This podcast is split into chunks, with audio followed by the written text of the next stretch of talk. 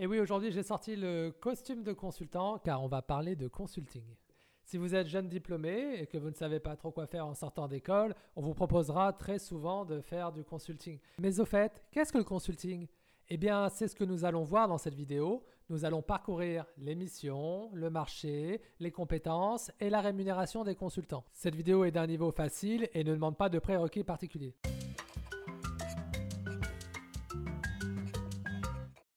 Bonjour, je m'appelle Christophe de Straticast. Cette chaîne est dédiée à la vulgarisation informatique, le monde du consulting et la stratégie. Si ces sujets t'intéressent, n'oublie pas de t'abonner. Allez, on est parti. Le consulting, c'est un service de conseil indépendant qui accompagne les entreprises. Voyons tout d'abord pourquoi les entreprises font-elles appel à des services de consulting. Eh bien, tout simplement pour les aider à atteindre leurs objectifs. Une entreprise fera alors appel à des consultants pour l'aider à résoudre des problèmes. Les problèmes classiques que rencontrent les entreprises peuvent être de différentes natures. Cela peut être des problèmes liés à la satisfaction du client final. Par exemple, les clients se plaignent des services de l'entreprise, que ce soit euh, le service après-vente, les temps de livraison, la qualité d'un produit. Le deuxième problème classique, c'est le fait d'avoir de mauvaises performances business.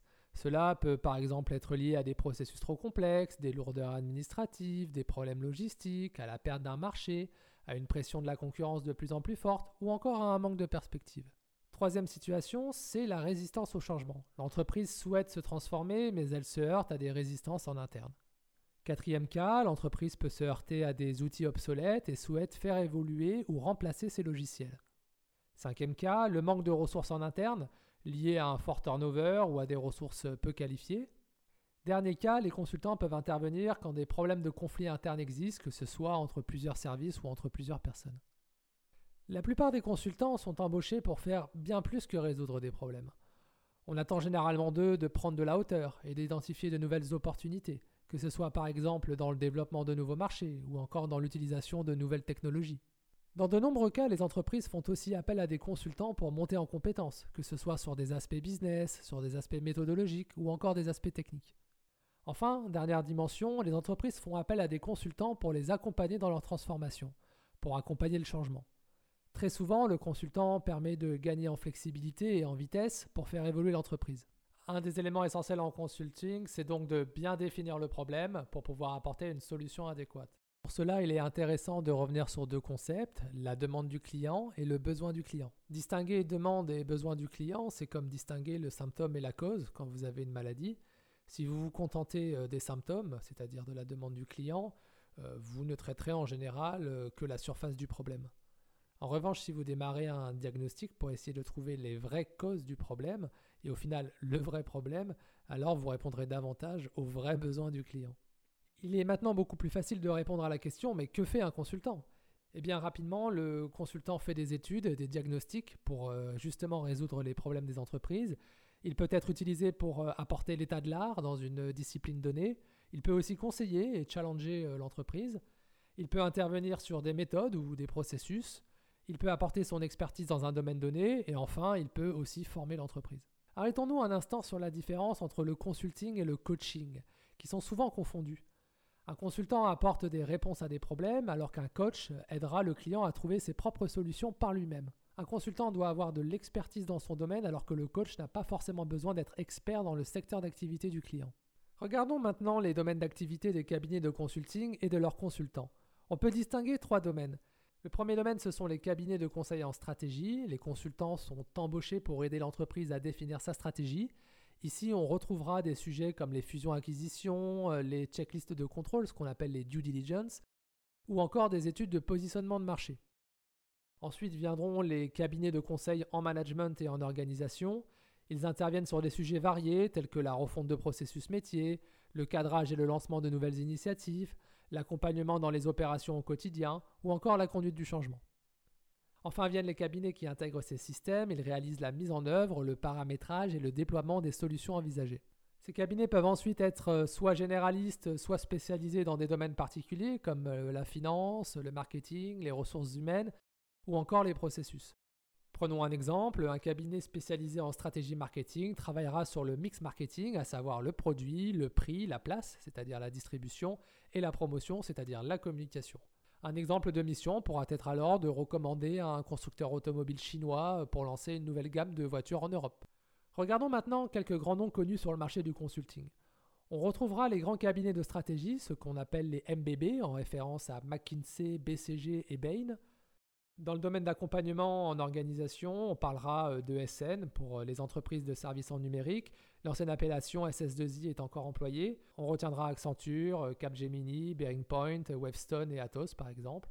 Alors il en existe un grand nombre hein, et souvent ces cabinets vont avoir leur propre branche de consulting en intégration de système. Dans le domaine de l'audit, on parlera des Big Four pour la branche conseil des grands cabinets d'audit financier, à savoir Deloitte, Ernst Young, KPMG et PwC. Il existe une multitude de cabinets spécialisés dans des domaines bien spécifiques, euh, comme euh, les ressources humaines ou le marketing. On pourra aussi noter des services de conseil dans des cabinets de recherche, comme par exemple le Gartner ou le Forrester.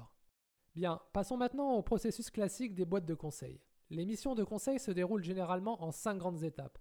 Le cadrage, le diagnostic, le plan d'action, l'implémentation et la clôture.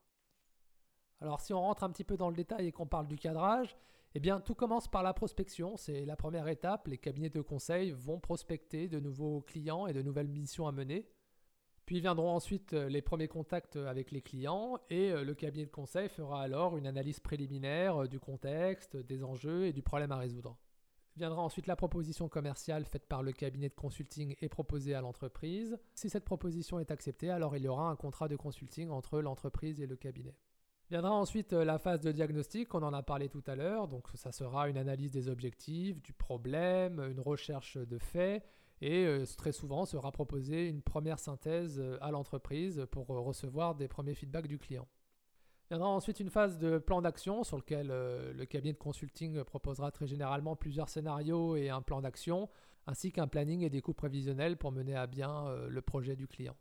Viendra ensuite la phase d'implémentation où la solution choisie sera implémentée et déployée sur un périmètre défini. Et les employés seront alors formés aux nouvelles méthodes, aux nouveaux outils. C'est ce qu'on appelle euh, la conduite du changement. Vient enfin la phase de clôture sur laquelle est généralement produit un rapport final de synthèse, sur laquelle aussi euh, le cabinet de consulting peut être évalué par le client. Et puis vient ensuite la sortie du cabinet de conseil quand le passage de relais sera terminé. Alors ces différentes phases sont généralement menées par différents cabinets de consulting pour mener à bien la mission. Alors parlons maintenant des compétences du consultant. On peut retenir euh, trois dimensions. La première dimension, c'est le savoir-faire du consultant. On retrouvera euh, la résolution de problèmes complexes, euh, l'esprit de synthèse, la rigueur, la capacité à produire, la gestion d'études, la gestion de projets, la conduite du changement, la connaissance dans les technologies de l'information, la programmation, la vente et la négociation et des connaissances métiers spécifiques. Donc, il faut savoir faire, et je reviens rapidement sur vente et négociation, il faut savoir vendre aussi. Ce qui est attendu d'un consultant, c'est de savoir vendre de nouvelles missions et donc d'avoir un côté commercial euh, développé. Le deuxième domaine, c'est le savoir. Donc le savoir peut être dans un secteur professionnel bien défini, par exemple le transport, le luxe, l'automobile, l'énergie ou autre. Et ça peut être aussi l'expertise dans un domaine, par exemple les achats, la recherche et développement, la supply chain, etc. La troisième dimension, c'est le savoir-être. Donc on retrouvera euh, chez le consultant euh, des compétences en, termes de leadership, un très bon sens du relationnel, de la créativité, une très bonne communication avec de l'empathie, de la bienveillance, beaucoup d'écoute, de l'adaptabilité et de la transparence. Ce qui est recherché dans un consultant, c'est d'abord son côté exécutant, c'est-à-dire sa capacité à la fois de produire tout en ayant la bonne posture, Ensuite, on attend qu'un consultant soit performant, c'est-à-dire qu'il soit euh, très à l'aise aussi bien dans son savoir-faire que dans son savoir. Avec le temps, c'est la connaissance globale du consultant qui sera valorisée, avec euh, sa connaissance dans un domaine spécifique ou un secteur euh, professionnel, sa capacité à avoir la bonne posture et enfin le fait de pouvoir encadrer d'autres consultants. La compétence globale d'un consultant sera alors mesurée par ces trois domaines, le savoir, le savoir-faire et le savoir-être. Alors regardons maintenant les types de contrats que proposent les cabinets de consulting aux entreprises. On peut distinguer deux types de contrats, la régie ou le forfait. La régie correspond à un engagement de moyens. La société de conseil s'engage alors à mettre à disposition des ressources adaptées à la réalisation de la mission. C'est donc l'entreprise qui porte les risques du projet. La facturation se fait généralement mensuellement sur la base du temps passé. Le forfait, quant à lui, correspond à un engagement de résultat la société de conseil s'engage alors euh, selon un budget défini sur la base d'un cahier des charges et de spécifications fonctionnelles ou techniques. Le risque est ici porté par la société de conseil. La facturation se fait généralement sur la base de l'avancement de la mission. Terminons cette vidéo par quelques éléments concernant la carrière, la rémunération et les taux des sociétés de conseil. La carrière en consulting est souvent faite de paliers, ainsi un jeune consultant sera considéré comme junior sur ses deux premières années, puis il passera consultant entre 2 et 4 ans d'activité. Ensuite, il passera consultant senior entre 5 et 7 ans, puis en fonction de ses performances, il pourra passer directeur entre 8 et 10 ans de cabinet, voire principal ou associé au-delà de 10 ans de boîte. Je vous mets ici un tableau de salaire moyen en cas euros par an. Alors ne prenez pas ces chiffres pour argent comptant. Hein. Il existe une bonne variété de salaires en fonction de votre parcours, des cabinets, des secteurs, etc. Mais cela vous donnera une bonne indication à grosse maille. Alors si on regarde ce tableau ensemble, qu'est-ce qu'on y voit? Le premier élément, c'est que ce sont les cabinets de stratégie qui payent le plus. Pour un junior entre 0 et 2 ans, on atteindra 60K euros par an contre 40K euros par an environ pour les cabinets en organisation et 30K euros par an environ pour les cabinets en intégration de systèmes.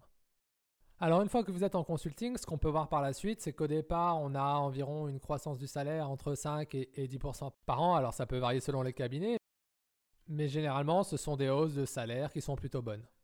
Et on aura euh, d'autres types de revenus qui vont s'ajouter à cette rémunération. On aura euh, les primes, euh, l'intéressement ou la participation, le 13e mois, et puis quand on deviendra associé, on aura généralement des dividendes. Alors si on regarde du côté des taux journaliers moyens, ce qu'on appelle le TJM, donc c'est les taux qui sont proposés aux entreprises, c'est un peu la même histoire. On va avoir des taux plus élevés en stratégie avec des juniors qui seront proposés généralement autour de 800 euros au jour pour des cabinets en organisation et 600 euros au jour pour des intégrateurs de systèmes. Voilà, on a terminé le premier tour d'horizon du monde du consulting. Comme d'habitude, vous pouvez télécharger le poster dont vous trouverez le lien en description de cette vidéo. D'ici là, je vous dis à très bientôt et portez-vous bien.